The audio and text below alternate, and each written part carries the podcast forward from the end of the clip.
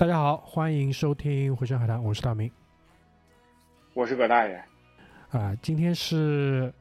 呃，应该是可以想见到的二零二二年的这个最后一期啊，因为今天这个时间已经来到了二十八号了，对，已经二十八号了，就是呃，整个今年过得也是非常快，对吧？然后是的，未来这几天当中，应该也不会再有新的这个这个这个节目产生了，所以。在这个时间点上吧，我们也觉得就是，呃，所有的这个情绪的这个累加，包括很多事态的这个发展，也已经进行到这一步了。所以今天这个主题终于是可以拿出来跟大家聊一聊，来呃聊一下。对，主要是就是我想跟这个老葛聊一下这个事情，因为其实呃大家看到这个标题啊，就是这个点子的这个来源其实特别早。因为此时此刻，其实已经整个二零二二年都已经过完了，但这个点子最初的这个，呃，就是迸发出来的这个时候，就咱们今天也就开头也不再哈拉一些其他东西了，就直接进入正题来说这个事情，好吧？就是最初关于强人们的结局，或者说强人们的这个落幕的这样的一个点子，其实是最早的时候是在二零二零年的年初的时候，我有这样一个点子。是的。呃，具体的这个事件其实来源于就是这个当时科比的这个直升机坠亡的这样的一个突发事件，就非常特殊，非常突然，而且那个时候国内是刚刚呃进入到就是新冠开始变得嗯严重的时候，就基本上嗯上海那个时候马路上已经没什么人了，我我印象当中，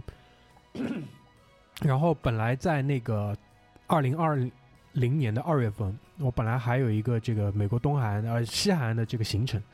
也是因为疫情就直接就取消掉了。再加上就是科比的这个去世这个事情，当然当时他呃去世的这个方式，说实话也是挺让人对有点有，我都没想到是我那个夫人在哺乳，就孩子夜夜奶，然后那个对。把我晃醒了，告诉我科比死了。我说，我说，我第一反应跟所有跟跟应该不是所有人吧，就是跟绝大多数人一样。我说去他妈，你别不要搞，我他妈还要睡觉呢，不要搞。因为那个时候风控嘛，在睡懒觉，然后我就说不要不要不要这样，妈的我还要睡呢。然后他说他说是真的，然后我就立刻拿起，就其实我是看了一下他那个微博上正在刷的，然后我立刻拿起来我的手机，就我。就我感觉你们会在群里说，所以说，因为那是早上，但是我感觉你们应该会在群里说，但我起来之后发现还大，应该大家都还没起，然后我就也去微博上看了。嗯，总之就是，呃，一个是他还如此年轻，对吧？就就就我的感觉是什么？就我的感觉就是他退役的最后一场，我记得特别清楚，因为那场我看了，他退役的最后一场，他砍了六十分，然后他退役了。然后好像第二天他就直升机坠亡了，就这两这两个时间点当中其实是卡的非常近的，这是让人觉得非常意外的一个点。另外一个很意外的点就是他去世的这个方式，包括因为他跟自己的二女儿是一起，包括其他的一些就是一起打球的这些小朋友一起在这架直升机上，然后撞到了，因为迷雾撞到了山体，然后就直接这样去世。这个方式本身是这种落幕的方式是非常就是。怎么说？就是说的说的夸张一点，肯定是充满戏剧化的。就就我是觉得，就那但凡你比如说你有很长时间铺垫，比如说重疾这种的，其实我觉得到了那一天大家都能接受，会惋惜，但大家都能接受，对吧？怕就怕这种，就就突然间就就戛然而止了。对，然后就联系回咱们今天要说的这个事情啊，强人落幕的这个方式，当然他的这个落幕的方式肯定是一个被动的，对，也就没人想，也没人希望是这样，但最终是变成了这样一场意外。但是这个当中的所谓的被动，其实也有它主观的部分存在。我举个例子来讲，就是在整个洛杉矶，就是堵车非常严重嘛。而且他用私人直升机这件事情其实不是第一天了，他已经用了很多年了。对，就是因为他非常极致的这样的一个个性，对吧？不愿意在那个呃这个这个堵车上去浪费时间，他希望就是压榨他最高的这个效率，所以他才会有这样的一个习惯。包括那天他们是呃载着女儿跟女儿的同学要去参加一个篮球的一个训练，而不是比赛。是，所以这一切其实是可以回应到，就是说，就是都是有因果的。就我的点是在于这样，所以当时呢就会有这样的一个点子，就突然突然也想到了很多其他的一些人，就是所谓我们今天要去谈的这个强人他们的一个落幕的方式，包括就是他们落幕方式背后他一系列的这个路径选择，最后造成这样的一个结果。这个这个过程，包括这个当中可能会有一些转折，或者说当中会有一些。呃，必然也有一些偶然，这些东西其实是我们今天特别想拿出来聊，然后我觉得是特别，呃，吸引人的一个点。所以这其实就是这期节目的一个，呃，起点在哪里，起点在哪里。然后 这期节目还有一个就是我们把它付诸现实的一个很重要的一个末端的一个事件，其实就是今年的这个，呃，也可以说是就是世界杯吧，对吧？就是嗯，呃。罗纳尔多、C 罗、C 罗的这个落幕，对，基本上是呃，C 罗现在还没有落幕，包括就是我要如果很严谨讲的话，他作为一个职业球员，他还没有落幕，还没有落落幕。他只要还没去世，他就还没有最终的这个定论是怎么样。对，那这一头一尾，对吧？虽然都是两个体育界的这个人物，当然就是很多嗯。怎么说呢？政治强人也不太不太容易去去把它聊清楚，包括就是因为我跟葛大爷在商量的时候，我们也说，我们一定要讲一些现代、近代的人，至少是近代的人，对，就史料是要足够的充足的，就避免有一更多的就出现这种神话传说之类的东西穿穿插在里面，这个其实就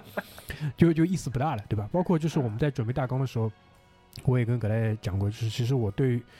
因为最近这两三年，我们一直在看中东的这个历史嘛，讲到埃及，对吧？讲到那个，呃，那个纳赛尔，也讲到了纳赛尔的继任者这个萨达特。其实这这两个人也对，也也也属于就是在我的这个理解范畴里的这个强人。那他们的这个落幕方式，他们落幕的方式，而且都非常的呃唏嘘。对，就在那个环境，那个应该这样讲，就是从时空的角度上来讲，他处在那样的一个。地点上，那处在那样的地点，他处在这样的一个民族国家当中，然后他处在这样的一个大的历史的这个进程当中，其实他的这个结局基本上是被框定在一个一个有限的范围里面，然后他以他强人的这个姿态跟他的这些做法，在这个框架里面尽可能的折腾，折腾出最后这样一个结局，其实是这本身还是很值得去讲的。但考虑到就是可能。我抛砖引玉一下啊，就纳赛尔跟萨拉特这两个人呢，可能就是受众面没有那么广。我只是抛砖引玉一下，就是让大家明白我们就是今天这个框架大概是什么样子的，对，好吧？然后，呃，就回到我们前面讲的这个关于末端的这样的一个重要事件的一个发生，其实是关于这个 C 罗罗哥的。当时呢，在世界杯之前有一个他跟那个呃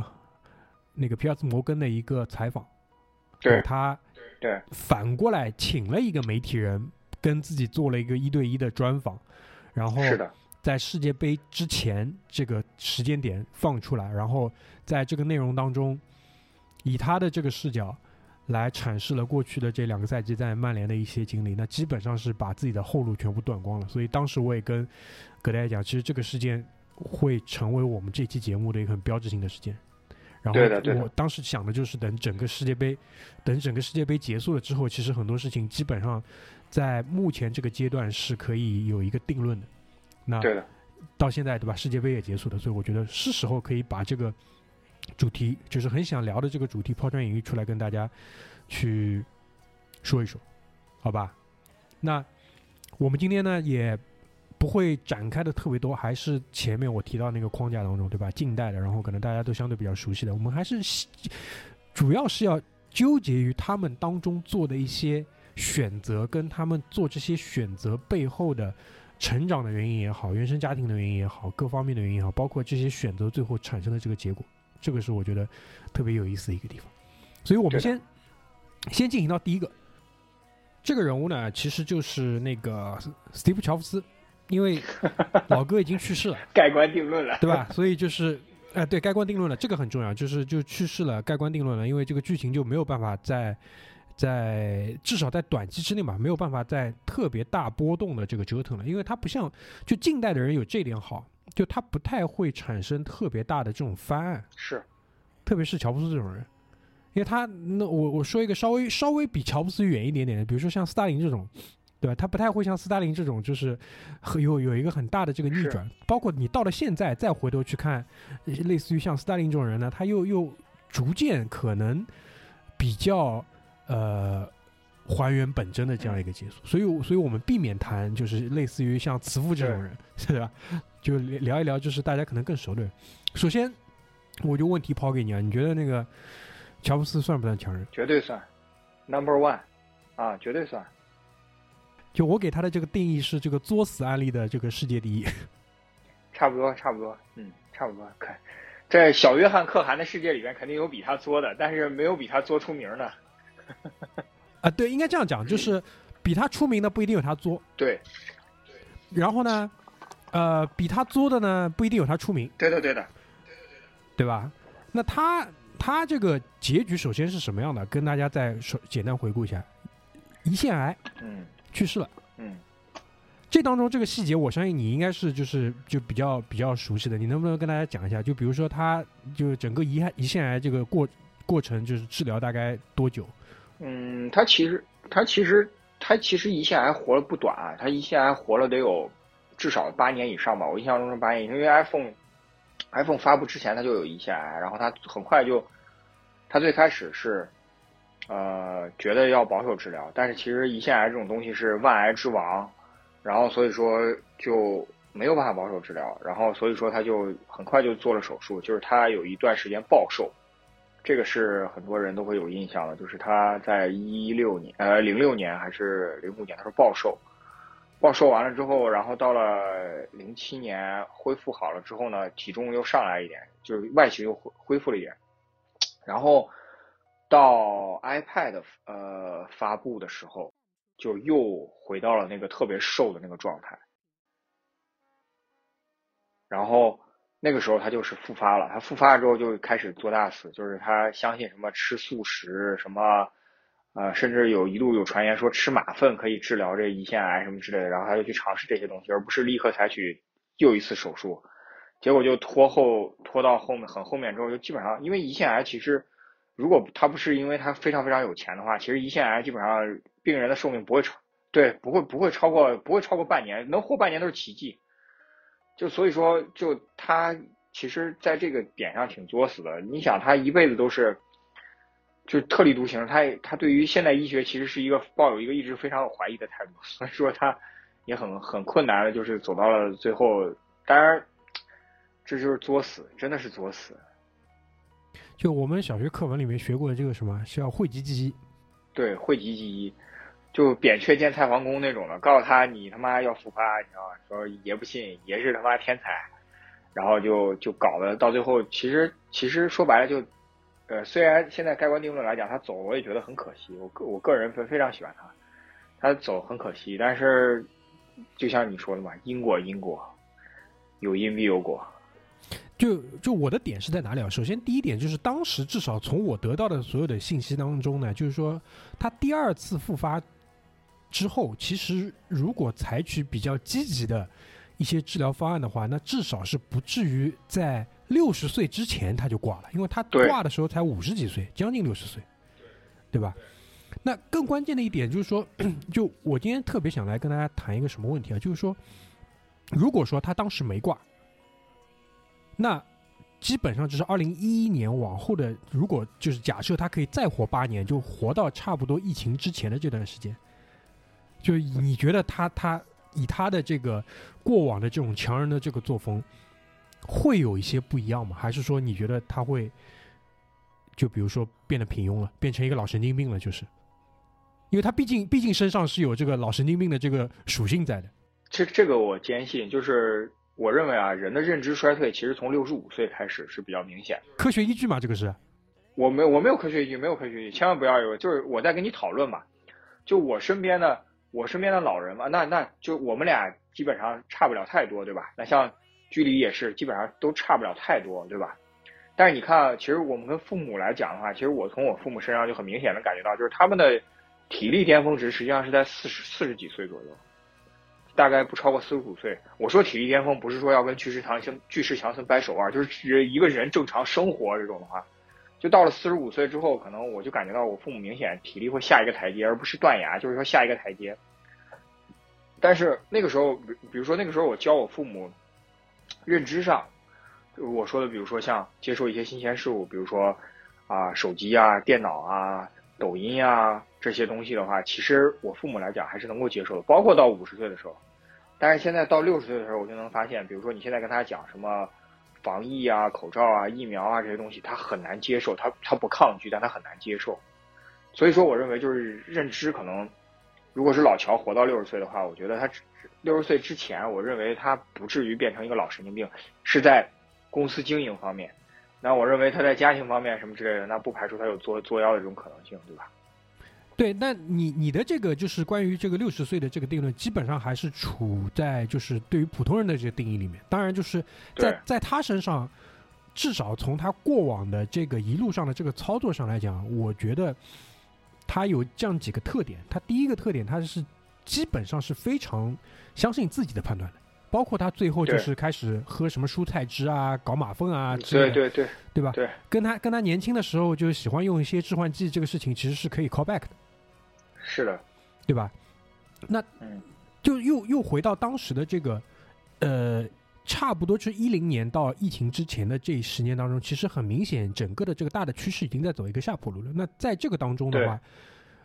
就是有没有一种可能，就是他？也会就是慢慢的趋于平庸，所以这是我觉得为什么我觉得他的这个结局相对比较好的一个点就是在这里。啊，我对对对，我也认为他结局非常好，非常好，都不是比较好，他是非常好。他逃掉了。对，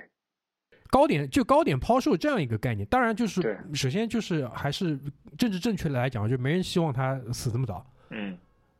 但是他他的这个方式，我觉得就是作为他来讲，我觉得是他可以接受的。其实其实。跳出，跳出我们刚刚讲的，就是假设的这种，就是没有如果的情况下，我认为这非常符合他的性格。就他的死，他非常符合他的性格。对对对，这个就是他有一个一致性。对，就是他，他不管我们不是，毕竟不是他，但是不管他自己作也好，还是说他对于这个事情的规划、业务的规划，包括人生的规划也好，他就是到了这里。嗯。因为那个年轻的时候，他采访过他，他一直坚信他自己活不过五十岁，所以说他他才有那么多作的东西。他就是说，他是他坚信他应该，比如说他只有五十年的人生，那么他除了他婴幼儿时期以外，他更多的人生他应该花在有意义的事情上。那我认为他其实某种意义上来讲就是自洽了啊。对，一个是我前面提到的一致性，还有一点就是说，呃。就是他的所有的从头开始的这个操作，其实都是按照这样的一个结局去，这样的一个预设的这个结局去进行的。对，所以说他到最后，你你比如说什么夜深人静的时候，你说他问他自己，你说他真的不想接受什么手术什么的，可能已经不重要了。他觉得就是英美人总说的嘛，This is my time，就是这可能这个这个这个时间。这个时间就是我到到点了，就是我可能要，我可能要离场了。所以说，我就觉得，就是你说强人，其实我认为就是这样，就是包括你刚刚说的 C 罗也是，就是他不一定说他有亲手结束自己生命的这种这种这种这种行为，而是说他认为他在一个适当的点或者说适当的时间，他做出一个非常超人类的选择，可能是亲手结束了自己的性命，也可能是亲手结束了自己的业务，也可能是亲手结束了自己的职业生涯。断送自己的职业生涯，这恰恰是他能做到的一点。我觉得，我觉得其实后来就很长时间我们会有那个争论，就比如说，如果他活着的时候，这家公司会不会做得更好？我认为其实不重要。对，因为你讲到了这点，就是他的这个保持这个一致性，这个在我们后面谈到这个 C 罗的身上的时候，其实是很明显的。是的，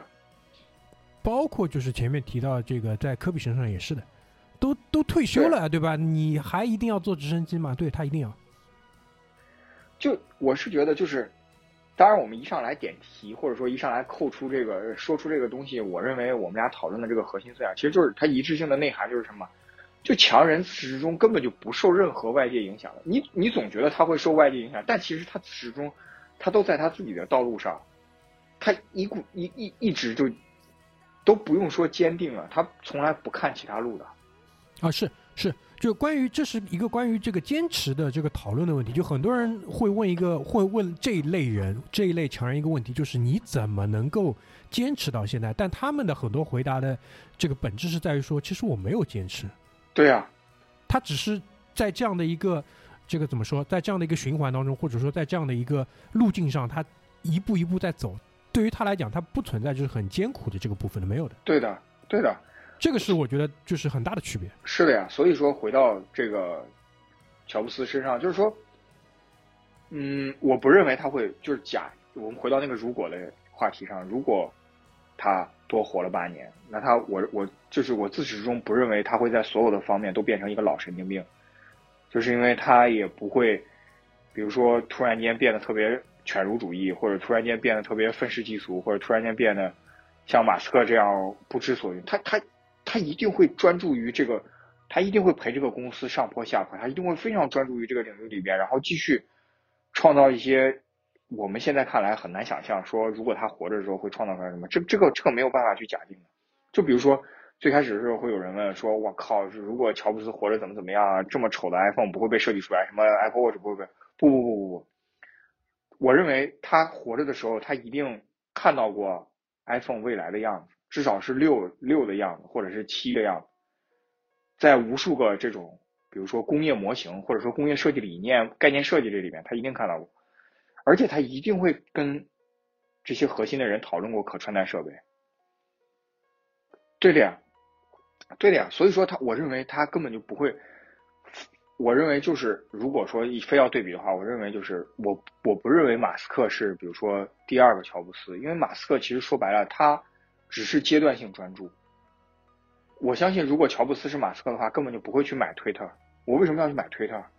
妈傻逼啊！我为什么要去买推特？对吧？啊，对这个事情，这个这个也是今年就二零二二年的一个大新闻吧。这个事情基本上也已经，呃，就是帮我们把马斯克的这个位置找准了。就是我认为，就是乔布斯很难。比如说，当然了，如果我们不能说百分之百，就是说，我认为百分之九十的可能性，他根本不会出现这种，比如说老神经病或者是变得平庸，他会越来越专注，越来越专注。然后，如果那那物理寿命那是说不准的，对吧？但是在有限的物理寿命里边，我认为他会越来越专注，真的是越来越专注。对呃，这是这是我认同的一个点，就是他会继续这样朝着这个路径走下去。但是，呃，我想只提出的一个点就是说，大环境其实是在变的，对的，但是他接下来他一直是按照他这个路径走下去的话，就是外界对于他的这个看法可能是会变的。是的，是的，这是这是我觉得就是我前面提到的，他在这个时间点离开，或许是一个很好的一个结果的很重要的一点，就是说，嗯，这个世界后续的这个变化，包括呃，如果你仔细回忆的一下的话，比如说，呃，Me Too 是什么时候开始的，对吧？就类似于这种风潮开始的时候，其实他这一类的人，对于他来讲其实是极其不友好的。对。那这个时候，我觉得就是会有很多就是额外的一些东西。对，就是如果他活到现在的话，就是你说的这个点，他呃，就是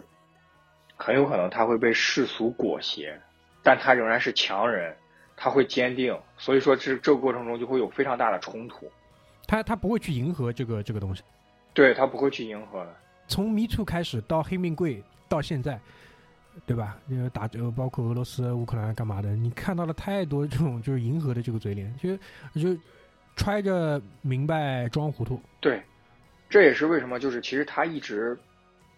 其实我不知道就是你有没有关注过，我相信你应该有关注过，就是其实你有没有发现他的一些言论非常非常聚焦于行业内。对对对对，他很少会去评论或者说表述在任何行业外的，甚至就行这个行业都非常的窄，它不一定是泛科技行业，它恰恰就只聚焦于，比比如说苹果涉足的一些行业，他很少去表达行业外的任何观点。我觉得这也是为什么他虽然会被这个时代所裹挟，但他仍然能够，如果说到今天的话，他仍然能够使得万年船，就可能会露马脚，但是会使得万年船。所以这一点上，其实也会就很容易就产生一个对比性，对吧？我感觉你潜移默化在讲那个厨子，厨子出柜，就类似于这种东西。我我相信他他在选择厨子的时候，他肯定知道厨子是 gay。那肯定，那肯定。对呀，我觉得是这样的，就是如果真的是，我不敢说黑命贵啊，比如说 Me Too 这种的话，我认为他很有可能会是。欣然接受这个事实，因为那家公司就是以 diversity 这种多样性著称的嘛，对吧？所以说他会欣然接受这个事情。但是你既然提到了厨子，就是又有很多人会假设，比如说如何去评价这个厨子过去几年干？我认为厨子干的非常好，就就是因为厨子干的非常好，恰恰印证了他是强人。哦，对对对，这点很重要，就是他在那个走之前把后面的事情都安排好了。对，这就是你刚刚。这是大明，你你刚刚说的，就是他只相信他自己的选择。我他娘的选了你，我就相信你，放手去干，对吧？不存在那种什么有事儿多和谁商量，你办事儿我放心，有事儿多和谁商量这种这种字条。啊，你你不要不要影射，不要影射啊，不要影 射。我觉得我觉得 Tim Cook 干的非常好，恰恰说明了他是强人，对吧？而且他而且和 Johnny Ive 和平分手，包括。这个很多次的这种重组什么之类的，也恰恰说明了他相信这个公司掌接下来掌舵的这个人一定能够摆平这个公司里面各方利益。不要跟我说苹果什么上下一团和气什么之类，每个公司都有每个公司利益集团，对吧？一个国家有一个国家利益集团，公司有公司利益。但我认为恰恰是因为他相信他自己的选择，他极端自负的相信他自己的选择，他认为你能够摆平。所以我觉得这这个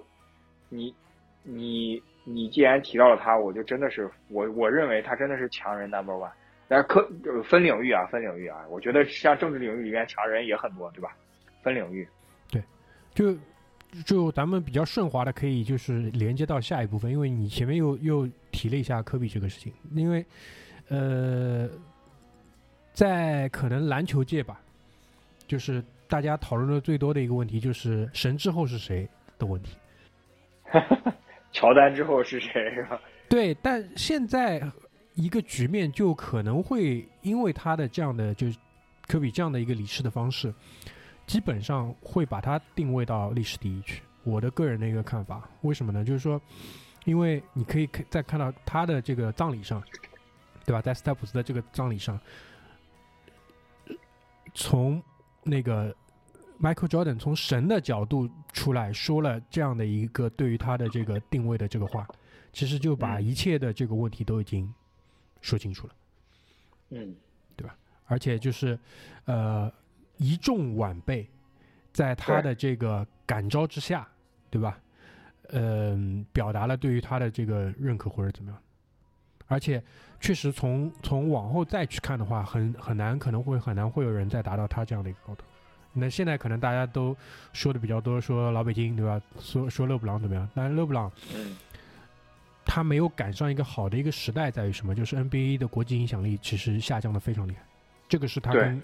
他跟科比，就是咱们抛开那个球场上的一些东西来讲，就抛开技术层面这样东西，因为这个嗯相对来说比较专业，包括就是后来打法也不一样，小球时代的打法也不一样。但是就就考虑到这个综合的影响力来讲。老詹他的末期的这几年其实没有赶上特别好的时候，但科比的点踩很好。这个是那就多插一句，因为更多的其实我们还是想聊一下罗哥的问题。对，罗哥今年三十七，到明年的 二月份，很快很快，其实就两个月之后嘛，三十八。嗯。嗯，上个赛季他从尤文去了曼联，因为上个赛季他转会的时候是。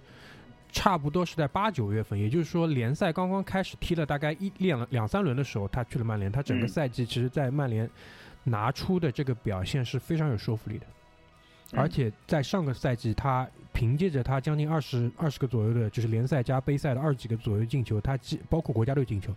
他把几个 重要的记录全部刷新了。嗯，所以一度又就是到了今年世界杯年，一度又把就是谁是世界第一这个事情就推到了这个风口浪尖。当然，现在其实已经有定论了。对，有定论了。对，就那那天晚上我们俩失望的睡觉，睡觉之后就是有定论了，你知道吗？啊，对，那当然我不想过多的去讨论，就是关于这个谁是世界第一的这个问题，因为从我的角度，我说说几句就是不中听的话，就是全世界都可以讨论梅西跟 C 罗谁是最好的，但中国人不是很合适讨论这个问题。首先，绝大多数中国人根本不懂足球，讨论的东西都不对，这是第一。第二呢，就是说。他们两个谁是世界第一？这个事情没有答案，因为你没有办法用一个同等的坐标系去讨论这个事情。是的。当然，现在因为梅西拿了世界杯，所以我们以世界杯的这个坐标系去讨论的话，当之无愧，梅西就是第一，没什么好说的。对，对吧？因为这个世界上，因为足球政治，因为非法，就是国际足联，它肯定是把世界杯捧成。全世界最重要的赛事是的，因为这背后的钱是最就是最大的。嗯，那你拿了世界杯冠军，那肯定就是就是最高的一个礼遇了，嗯，对吧？但是如果从足球本身还原到足球本身，还原到球队十一个人在场上踢出的内容跟质量上来讲，国家队作为一个集训队，嗯，对吧？世界杯作为一个呃赛会制比赛的这个这个这个赛事，嗯。它肯定不是质量最高的，那质量最高的，大家肯定都是公认，就是欧洲冠军联赛。嗯，那如果你用欧洲冠军联赛的这个坐标去衡量的话，那罗哥就是历史第一。对，而且在可见的未来当中，梅西应该是超越不了罗哥的。但同样的，在可见的未来，罗哥也拿不了大力神杯。嗯，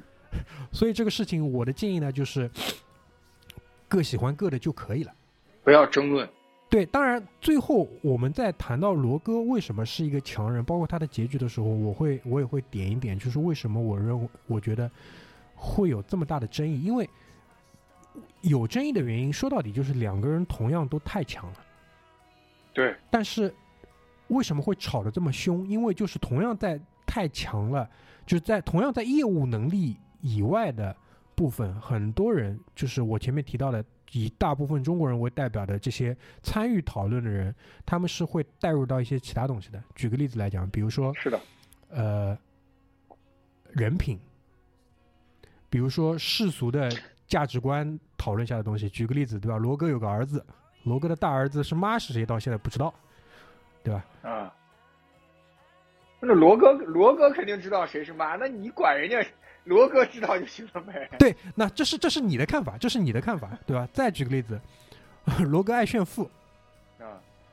罗哥最近又炫富了。最近那个圣诞节嘛，他给他那个女朋友那个送了辆那个送了辆劳，对吧？然后罗哥的妈妈跟罗哥的两个姐姐，基本上就是小地方人的这个典型代表，嗯，特别讨厌，对吧？就是很多很多就是围绕他的这个因素，就是会会让人就是忽略掉，就是。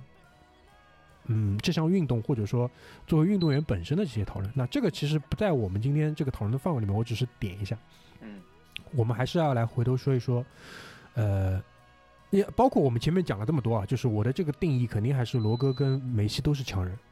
但我今天只只想讨论梅西，就呃，只想只想讨论一下罗哥的这个这个结局问题。梅西的这个结局很好，非常好。对，哪怕他离开巴萨的时候，其实是搞得有点。搞得有点败人品了，说实话，对吧？因为很多人很多人可能不清楚啊，我多说一句，当时其实很简很简单，就是上一任主席在巴萨队内搞清理，清理门户，为了让整个这个俱乐部更好，那梅西梅西当时的选择是没有选择主席这一边，选择球员这一边，不想得罪更衣室嘛，对吧？那最后闹得里外不是人，那然后巴萨最困难的时候，梅西也没有选择说降个薪啊，怎么样陪球队一起，然后自己去了巴黎，当然去了巴黎之后。呃，本赛季那个三天打鱼两天晒网，两天打鱼三天晒网，总之就是没踢没踢几场球，导致就整个世界杯发挥的特别好。当然这这都不重要，重要的是重要的是他现在是世界第一啊啊！包括就是确实很不容易，他在三十五岁能够踢出这样的一个水平，这是很重要。这个也是这个也是什么？这个也是命。世界杯四年一届，那如果罗哥框到了三十五岁踢这一届世界杯，那情况又是完全不一样。但没办法，他已经三十七了。对，好吧。所以这个是，这两者都是强人。那回头再来讲一下结局的这个事情，就我想重点说一说他跟那个皮尔斯、那个摩根的这个采访。这个事情，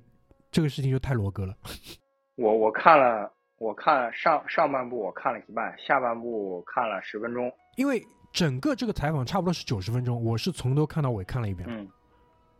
这个事情就是非常罗哥。我我想先听一听，因为就是他的他跟那个外界的这个采访，我觉得有可能两三个是比较知名的。首先第一个应该是当时他那个纪录片，有环球影业给他拍的纪录片，当时我们还录过这个节目，对吧？第二次也是跟那个皮尔斯摩根，就是那一次是皮尔斯摩根在这个呃访谈当中是给他看了一段罗哥从来没有看过的他爸爸的一个采访，他当场落泪的，对吧？第三段其实就是来到了今天，就是这一次九十分钟的一个基本上轰动了全世界的这样的一个访谈。然后在这个访谈当中，其实呃，我想指出的第一点就是，我觉得。在这个访谈当中，他说的所有的东西，基本上就是他确实是这么想的。他怎么想的，他就怎么说的。就就我我想先听听，就是你是怎么看待这个东西的？你前面说到一半，我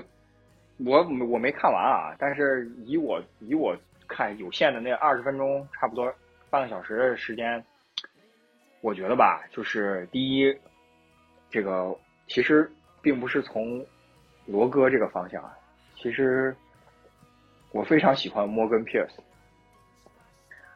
摩根·皮尔斯在这个跟特朗普的第一季叫那个《Celebrity Apprentice》，就是明星学徒里边啊，对对对对对，摩根·皮尔斯是非常非常典型的白人精英，用尽一切肮脏、合理、合法所有的这些手段全都会用，所以说。摩根·皮尔斯的这个采访，每一他的每一个重要的采访都非常非常的精彩。那好，回到罗哥这个，我看的就是，首先就是他一点都不循序渐进的，非常直接，非常非常直接，而且他的那个就是皮尔斯采访非常厉害的一点就是，他问的你那个问题，如果你回避。他并不像那种什么所谓的什么华莱士也好，或者是像什么 Larry King 也好，就一直盯着你追着问。不，皮尔斯换个方式，就是比如说我前面扎不穿你，我从后面扎。反正你，反正你这个问题你得回答我。所以说，我就觉得这一点真的是非常非常厉害。然后至于那个罗哥说的那个曼联那个事情，其实我我有预感，因为你们在群里多多少少聊嘛，聊我也会关注体育新闻，因为每天看新闻，肯定不可能说这个新闻不关注。但我觉得就是。那我个人的观点，我是觉得，其实他再回曼联，虽然表现很好，但是这个可能主教练也好，或者说管理层也好，对于他的是有看法。至于什么看法，我不知道，但我感觉应该是有看法，所以他才会出来这样炮轰。但是我觉得，其实他说话，那你也说了嘛，就符合他强人，就他说话挺不留情面的。对。就是他，首先我前面表达了我的一个看法吧，就是他真的是怎么想的就怎么说的。那所以我觉得，是的，今天就是这个节目里面，我是想从就是我这么多年，他是一出来，从他到曼联开始，我看他踢球到现在，就以我对他这么多年就是很多言行一致性，还是回到我们前面讲的这个一致性的这个这个跟踪来讲。就这一路上面，到底就是心境上是发生了什么？这一点我觉得很重要。在此之前，我要先指出的一个点，就是有一个大背景，一个背景知识，大家是一定要清楚的。就是罗哥的职业生涯其实是，嗯，做过几个，至少在我看来吧，比较大的这个错误决定的。但所谓错误决定，背后其实也是强人的决定。最最其实最大就就非要认真讲的话，我觉得其实只有一个错误决定，就是 一四年的时候，一四年的世界杯他是打了封闭去踢世界杯的，然后这一出结束了之后，就直接导致了他的这个身体的机能，如果要就是呃具体讲的话，基本上就是整个膝盖。他的整个膝关节的这个、这个部分，他肯定就不是以前了。因为如果你们看球，你们会知道，他最早到了曼联，十七岁到了曼联，一上来是踢右边的，为什么？因为左边有吉格斯。但后期他被扶正了，吉格斯踢到中路之后，那基本上他就是左边路的爆点。他的惯用脚是右脚，你们可以去看一下他的整个的职业生涯进球数据，他的惯用脚 的进球数其实是远远要超过他的左脚加头球的，但是他的左脚也进了将近两百个球。他的左边路的打法就是右右脚内切可以打门，然后左路他也可以下底做任何东西。从战术上来讲，如果你们看了今年的世界杯，那就是姆巴佩。那就是姆巴佩，就是一个可能，我不能说就是当年的罗格跟现在的姆巴佩到底谁强，这个这个比较也没有意义。但是我可以跟你们类比，我可以跟你们类比，就是这样的一个能力的一个选手。但一四年世界杯之后，他慢慢逐渐的就开始打到中中路的位置了，因为为什么？他不需要这么多的就是长距离的这个冲刺。那一四年到一八年，他离开皇马去到尤文，为什么？这四年就是整个的这个生理机能，他没有退化到那个程度。但你们也可以想一想，一四年的时候他几岁？他是一九八五年生人，三十岁，差不多就三十岁的时候。那他踢到了三十四岁，将近三十五岁的时候，转会去了尤文，对吧？在尤文 怎么样一个就是统治级别在意甲？那不用多说了，包括他在去年。然后刚刚回到这个曼联的第一个赛季也是很恐怖的，就基本上就是他认真玩，而且在整个的这个球队对于他的这个支持体系没有这么强的一个情况下，他是可以做到这样的一个程度的。所以他其实这也是为什么他一直这么相信自己。又回到了我们前面讲的相信自己问题。这是强人嘛，就永远就拿得出手的实力，对吧？对吧？就是实力。那一四年。以他这样的一个强人的这个性格，他是肯定肯定会打封闭去踢世界杯的，就不单单他自己不允许自己错过这样的一个舞台，所有的赞助商、国家利益，对吧？全部都是不可能就是支持你去错过这届世界杯的，所以这是一点办法都没有。是的，但是从长远来看，这个决定肯定是错的，但强人只会做。打封闭上这个决定，所以，所以他的整个的后期的这个职业生涯，就从那个节点开始，其实就可以会发生改变。当然，就客观公正的来讲，因为我们在讨论的毕竟是罗哥，讨论的是一个强人。你换到普通人，如果一四年打了封闭去这样搞了，其实可能很多人在三十岁，可能三十三岁之前就已经退役了，他不可能再有后面这些故事了。他不可能再有，是的，你应该有印象，上一届世界杯小组赛踢西班牙，最后三比三任意球，那那个直接打门，嗯，不可能再有这种事情了。但是他可以做到这样一点。那他在这次采访当中，他表达的所有的东西，其实我们再回头去复盘什么，就是他回到曼联的时候，他的心境是什么？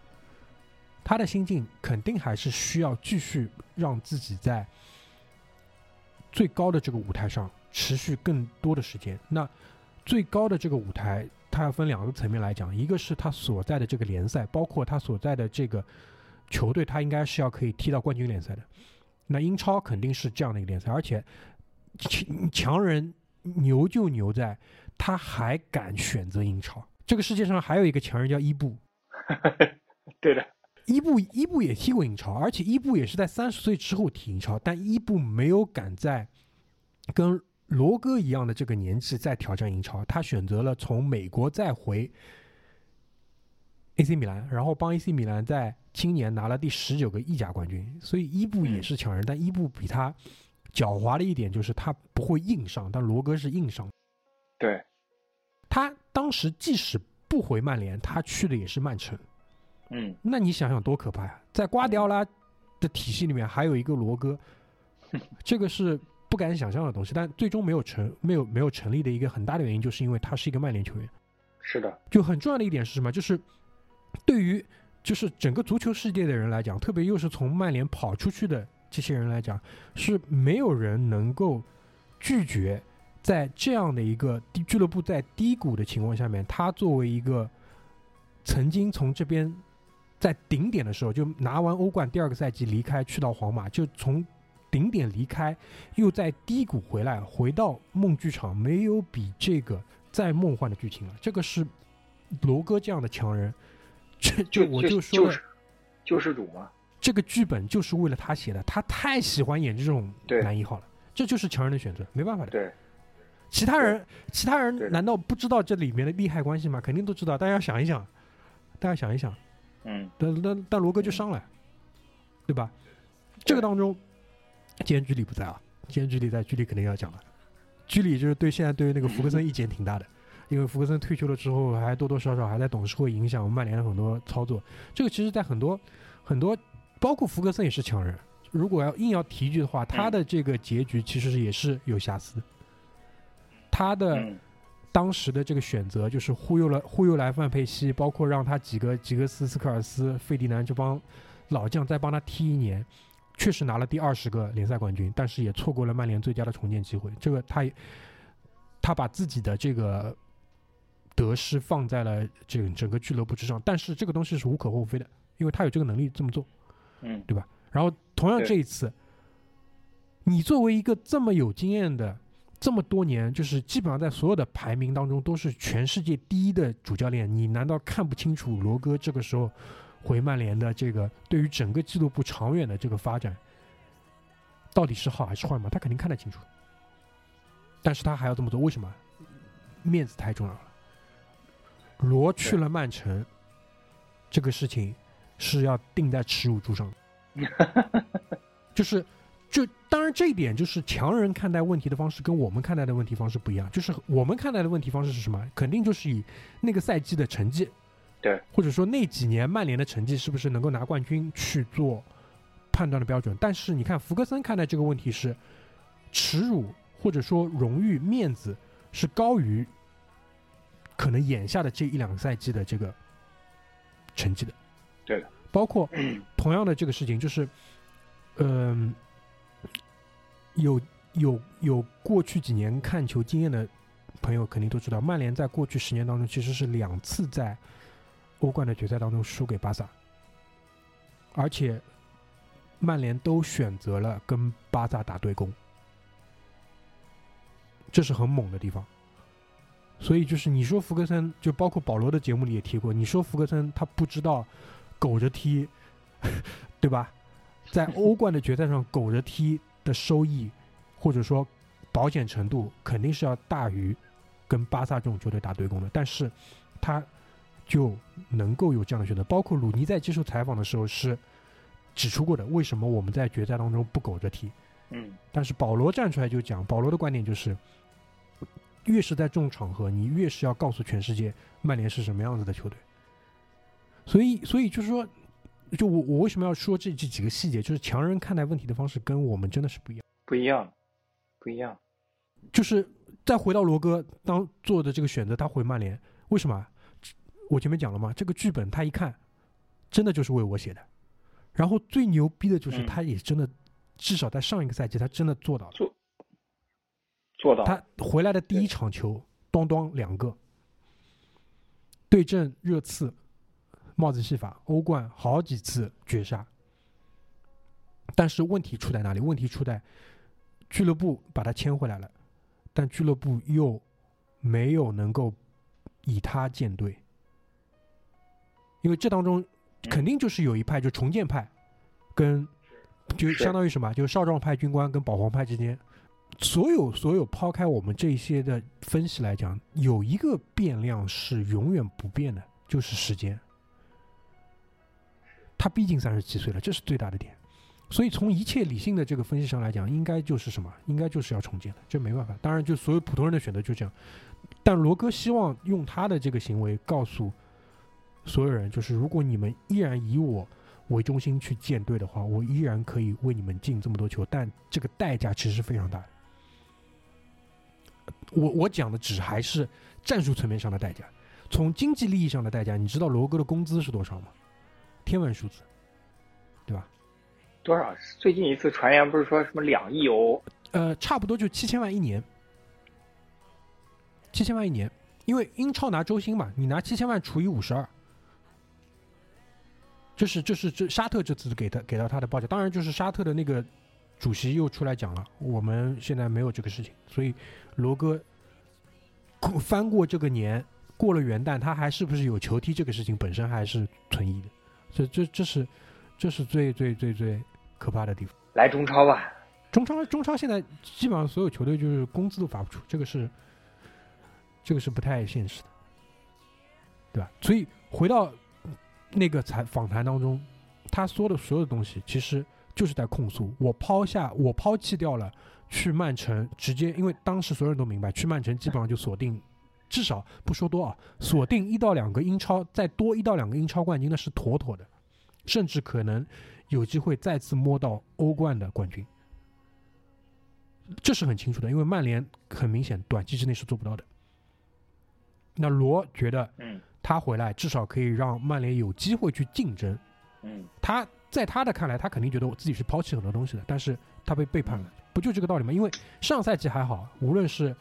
呃索尔斯克亚也好，嗯包括后来来的那个就索子跟朗子、朗尼克，对吧？基本上都是处在半跟你闹翻、半跟你不闹翻的这个情况。但今年滕哈格来了，是的，来了之后，滕哈格就是居里，居里一直在说的职场上会玩弄权术的这个小领导，小领小领导来了之后，对吧？就嗯跟你闹呀，不让你开心呀，对吧？然后罗哥罗哥罗哥的脾气是绝对不会，对吧？容忍这些的。那他的这个结局基本上也已经选定了，因为他还是希望做那个所有人的这个主角，但是就是从如果从我的这个角度上来讲，我觉得确实他是被被框了，他被框了，但是嗯没有没有回就是后悔药吃，对吧？就他还是还是要做主角，但是确实是没有兑现给到他的这些东西。然后最关键是什么呢？人也倒霉，对吧？今年因为呃，今年夏天的这个休赛的时候，没有跟着球队一起去那个季前赛的这个去澳洲跟去泰国之类的这些比赛，家里家里出事了嘛，他包括有一个小孩不是夭折了嘛，对吧？所以就是还会有一些场外的这些因素，对吧？所以造成他整个的这个呃公平上来讲啊，竞技状态今年肯定是就是今年的这个下半呃呃二二到二三赛季，也就是今年的八九月份开始的这个赛季，整个的这个状态肯定是有问题的，肯定是有问题的，跟他就是在二零二一年的这个八九月份刚刚回到英超的时候，肯定是不一样的。包括今年的这个世界杯上看到的问题是一样的。首先第一点，他的状态肯定不是最佳，然后他也没有他就像他在他在葡萄牙踢球，就像他在曼联踢球一样，他是得不到很多的支持的。那这一点跟梅西是不一样的。当然，梅西踢的位置也不是说这么大的程度上是需要就是其他人跟他的协作。他踢的这个位置，他可以，他他可以苟着踢，但罗根没法苟着踢，他他就得正面就是去硬扛，去做爆点，去终结，所以这是不一样的地方。所以我觉得，就我们现在前面讲了罗也好，讲了那个乔布斯也好，他们两个身上就共性的地方，我们可以总结一下：第一，一个是一一致性，从从头至尾的一致性，然后对于自己的自己的那个活儿、自己那个分内事情的一个高度的一个自信。当然，他的这个高度自信也说实话也不是盲目自信，因为确实事实就摆在那里。最后，关于罗，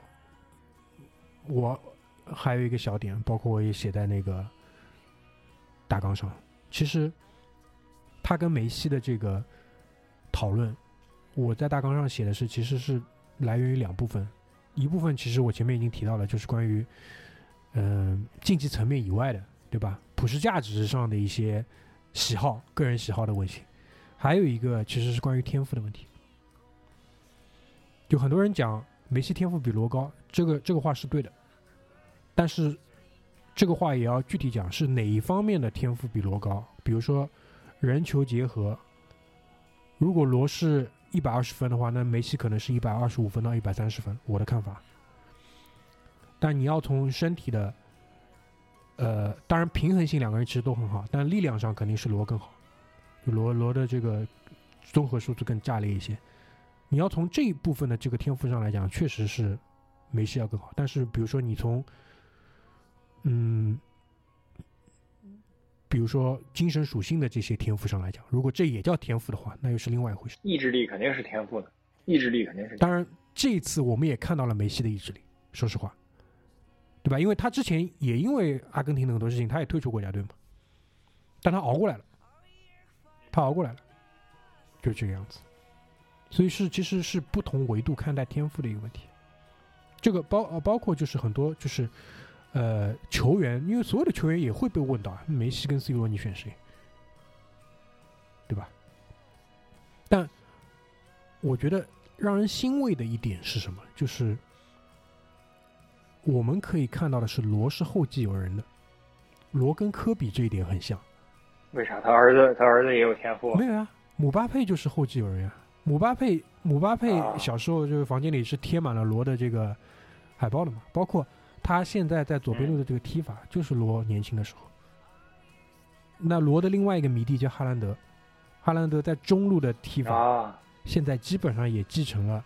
一四年之后的罗的一些属性。嗯，所以就是罗是后继有人的，但就是梅西的这一款目前没有看到，当然这也是他独特的地方，这也是他独特的地方，我认为。所以我觉得罗作为球员生涯的这个结局，应该很快就要到了，应该很快就可以看到了。对，我也感觉很快，但是他后续，毕竟他还没有盖棺定论，我们还会看后续怎么样。当不了教练吧，我觉得挺难的。教练可能不是很适合他，但是他可以做一些其他东西。以他的这个，就是我这边这边举两个例子吧，比如说马尔蒂尼退役了之后，成为了至少在去年啊，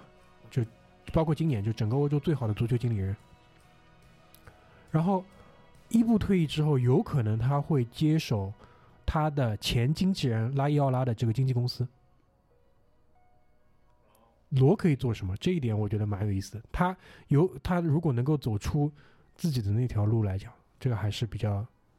比较值得让人期待的，好吧？所以这是我们想谈的，就是两个前两个这个强人的这个案例。然后葛代这边也为我们准备了一个，对我说一个，我就是我们前两个强人其实是就挺出名的吧。然后我说一个强人是，就是算我们普通人中生活中的强人。那我以前公司的老板，他呢，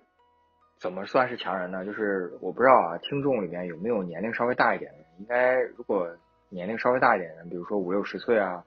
应该听说过在九十年代的时候，中国有一家特别特别出名的公司叫做德龙。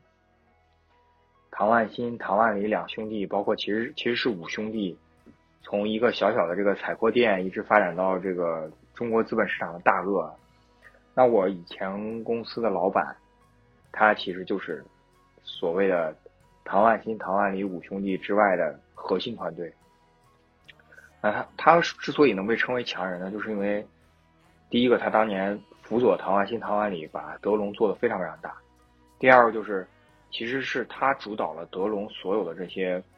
并购也好，或者说。这个现在看来是一些非法或者说不合理的这些金融手段，但是当年都是他想出来的，所以说他可以说是他他凭借一己之力完成了中国资本市场上很多规则的一些合合理化或者说发明。那他当年就是跟唐万新说，就说要去呃贷款收购，或者说叫 通过这个规模扩张的方式来圈更多的钱，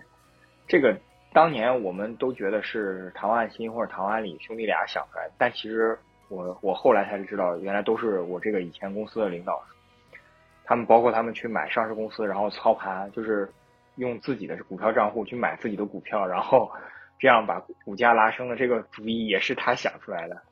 就非常非常的具有这种草莽精神。那他之所以强，也是因为德隆轰然倒塌之后，他一点也没有收手。他继续赌，他他受到了刑事处罚，但是没有被资本市场进进入，所以说他又继续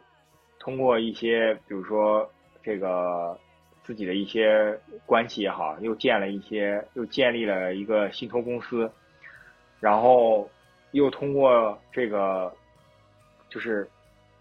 不合法，不是或者说不合理但合法的手段，把自己的信托公司拉的无限大，以至于到最后。那个我们国家编信托法的时候还咨询了他啊，真的？对对，然后但是编就是咨询完之后，那个党和国家也就劝他，就说说说吧，阿祖，收手，哎，对对，说说吧，阿祖，就是这个意思，就是。所以说，他他其实他其实就是他当时，我之所以觉得他也算一个强人，就是。他保持了一致性，他很冷静，他在该做什么决定的时候做什么决定。他发现市场形势变了，他不再是那个高歌猛进，只要胆子大就能圈到钱的时候，他非常冷静的说：“我收手，给给我留一条活路。”就是他被绝大部分的金融机构和什么之类的都列为了黑名单，但是允许他做一些周边业务。这个周边业务就不挣钱了，基本上就是为了维持你这种维持，比如说你跟地方政府可以做一些咨询业务啊，或者你跟那个金融机构可以做一些这种联合起来的这种小的业务，但是他就他就没有再继续赌，他没有去继续做大做强再创辉煌这种的，他真的是收手了，所以所以说，你说他保持一致性了吗？他没有继续豪赌下去。但是我觉得这也是强人结局的一个非常完美的点，就是他明白自己不再是那个这个时代的强人，他是上一个时代强人，他不再是这个时代强人。反观他有一个小兄弟没有收手，然后就进去了。所以说，我觉得这个，当然我说的很隐晦的原因，就是因为这个人其实现在还活着，就大家如果真的有耐心的话是可以查到的。所以说，我就简单说一下，但是。作为我作为他的一个员工，我认为当时跟他开会也好，或者说跟他沟通也好，就觉得真的是一个和蔼可亲的老头。但是聊起来很多细枝末节的业务内容的细枝末节的话，他都非常非常清楚，就类似于扫地僧这种扫地僧这种的感觉一样的。然后后来才知道，就是说他是曾经就是德龙的那些东西，其实是后来其他人跟我讲的，我才知道原来。如果没有他的话，是没有说白了就是如果没有他，可能百分之五十的概率德龙是不会涨到曾经的那么大的。就唐万新、唐万里当年是把他当诸葛亮来用的，就你可以理解为，比如说他是相当于阿里巴巴的逍遥子，就张勇那个角色。所以说这个，我觉得这个就是强人结局的另外一种方式，就是他没有做出任何精神病一样的这种举动。而是非常顺应了时代的潮流，他接受了自己不再是强人的。我觉得这也是一种非常，就他自始至终都保持一个清醒的认识。我觉得这也是一种强人的结局。很多，那你你一直不让说，其实我认为很多政治强人一直都是这样的想法，或者说很多政治强人一直都有这样的这种做法。当然也有很多不是。呃，对，我觉得是这样的，就是说，就是强人。做到他们这个程度，肯定还是看得清楚当下的这个时事的。但有些时候，为什么一定要选择一个可能不能保全自己或者怎么样的一个做法？很多强人的看法是，他有一个更大的一个愿景在那里。对，就我就我前面举了一个福格森的例子嘛，当然这是我的猜想，啊就而且是往好的地方想。那往坏的这个地方想，他可能就是糊涂了。就我我们就就作为我们这个层面上来讲，就没办法知道了。是的，对吧？然后包括作为就比如说纳赛尔，那你说他真的是就是自信爆棚了吗？因为他后来比如说卡扎菲做的很多事情，其实跟他做的也很像。但，所以你就不能你就不能说他到底是真的是有这个理想，他既不想选左，也不想选右，既不想选那个红色，他也不想选。就是西方，对吧？然后他他他自己做这个事情，以至于也没有被人家搞，就自己身体就先吃不消了。对，所以这个就我觉得有趣的部分也是在有趣的部分也是在这里。当然，就是就像你提到的，就是结果怎么样，很大程度上其实是反过来去定义这个强人。是的，是的，所以这个是我觉得，就当中他的他所在那个环境下面、那个时空下面，他的这个选择，这个是真正非常值得玩味的一个地方。对的，包括就是，我觉得今年也很适合，包括此时此刻在一年结束的时候，很适合聊结局这个话题，对吧？因为，呃，就今年还有比如说像戈尔巴乔夫，对吧？是像英女王，是，就包括这两天，嗯多说一句啊，就我们小组里面基本上全部的人都阳掉了，就是阳掉了，我就我就在家看那个《王冠》，就是那个、嗯那个那个英剧嘛。英剧，嗯对，基本上就是从呃伊丽莎白要即将要那个，就他爸爸的身体已经很不好的时候，即将要接任的时候，我就五五十年代初开始一路五季一路拍下去他的整个这个历程，对吧？包括女王，嗯包括嗯哈哈，对吧？嗯呃。不，呃，其实关于哈哈这个，我们聊过很多次，就是隐隐约约有这样的感觉。不能不能在节目里聊，千万不能在节目里聊，不然这一期上不了。我跟你讲，这个绝对不能聊，一定一聊根本上不了。对，还有就是，包括后来我们也提过，就是按照这个顺序之后的话，其实下一个我觉得是基辛格。对，快了，快了，基辛格一九二三年生人，明年一百岁。今年老人了，对我觉得，其实讲到基辛格，多说一句啊，今年他呃也有一个，应该是他的一个专栏文章，还是一个他的访谈，就以他现在九十九岁高龄的这个视角，他九十九岁的人生经历，包括他这些就是专业领域的这些东西来讲，他是怎么看待今年的，包括怎么看待这个国际局势的？他嗯也谈到了俄乌，对吧？认为嗯三月份的时候其实是最好的一个，就是和谈的这个是，时间点，错失的就是错失。其实就就像我前面一直提到，就很多强人他在这个最佳路径上，一旦你错失了你的最佳路径，你再要去掰回来的话，就很难，就你会越走越远。